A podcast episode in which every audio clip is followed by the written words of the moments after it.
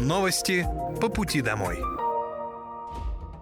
Здравствуйте, это новости по пути домой и с вами я, Мира Фирсова. Пока вы добираетесь до дома за рулем своего автомобиля, на пассажирском сиденье или в общественном транспорте, я расскажу вам о том, что произошло сегодня в Подмосковье, в России и в мире. Вооруженные силы Российской Федерации продолжают проведение специальной военной операции. На Купянском направлении потери ВСУ составили до 130 военнослужащих и два пикапа. На Краснолиманском направлении уничтожено до 260 военнослужащих и 5 автомобилей. На Донецком направлении противник потерял до 290 военнослужащих, две боевые бронированные машины и четыре автомобиля. В ходе контрбатарейной борьбы поражены боевая машина РСЗО «Град», гаубица Д-20, орудие Д-30 и радиолокационная станция контрбатарейной борьбы производства США.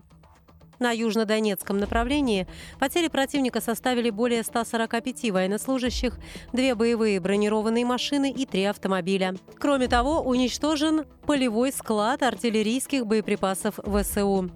На запорожском направлении уничтожено до 35 военнослужащих, два пикапа и гаубица Д-30. На Херсонском направлении потери ВСУ составили до 25 военнослужащих и два автомобиля. Средствами противовоздушной обороны в течение суток сбиты 58 украинских беспилотных летательных аппаратов. Многодетным семьям в Московской области предоставляется льгота в виде освобождения от уплаты транспортного налога на один автомобиль мощностью до 250 лошадиных сил. В 2023 году этой мерой поддержки воспользовались почти 52 тысячи многодетных семей региона. При этом количество получателей льготы ежегодно растет, так как в Московской области увеличивается количество многодетных семей. При этом количество получателей льготы также увеличивается за счет того, что в прошлом году Мособлдумой был принят закон об освобождении от уплаты транспортного налога также и многодетных семей, где есть дети до 23 лет, которые учатся в очной форме. Ранее учитывались только дети до 18 лет. Заявить о праве на льготу можно в налоговой инспекции или в МФЦ. Не выходя из дома, можно подать заявление через личный кабинет налогоплательщика для физических лиц. Сведения обо всех транспортных средствах уже есть в личном кабинете. Заявителю необходимо выбрать транспортное средство, на которое будет оформлена льгота. Для подтверждения отправки данных нужна облачная электронная подпись. Если ее нет, то система предложит ее создать. Это делается прямо на сайте налоговой. Следить за ходом рассмотрения заявления можно также в личном кабинете налогоплательщика. До начала работы информаторов на выборах президента осталось менее двух недель. В Мособлсберкоме разъяснили, что для удобства граждан отличить сотрудника участковой избирательной комиссии можно будет по внешнему виду. Каждый информатор будет одет в брендированную куртку синего или белого цвета. При себе он будет иметь удостоверение члена участковой избирательной комиссии, бейдж и синюю сумку через плечо с логотипом избирательной кампании. Всего на территории Московской области по квартирный и по домовый обход избирателей будут проводить 15 876 человек, в том числе более 82% женщин и более 17% мужчин. В Подмосковье к выборам откроют почти 4 тысячи избирательных участков. Также жители Московской области могут проголосовать онлайн на федеральной платформе ДЭК – чтобы отдать голос не по месту жительства, а там, где удобно, можно воспользоваться сервисом «Мобильный избиратель». Выборы президента России в 2024 году пройдут в течение трех дней с 15 по 17 марта. Открыт набор в элитное подразделение на контрактную службу в Московской области. Каждому подписавшему контракт полагается единовременная выплата в размере миллиона рублей.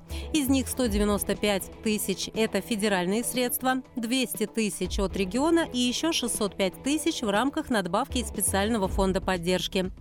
Служба в новом элитном подразделении предполагает получение индивидуальной боевой подготовки с опытными инструкторами.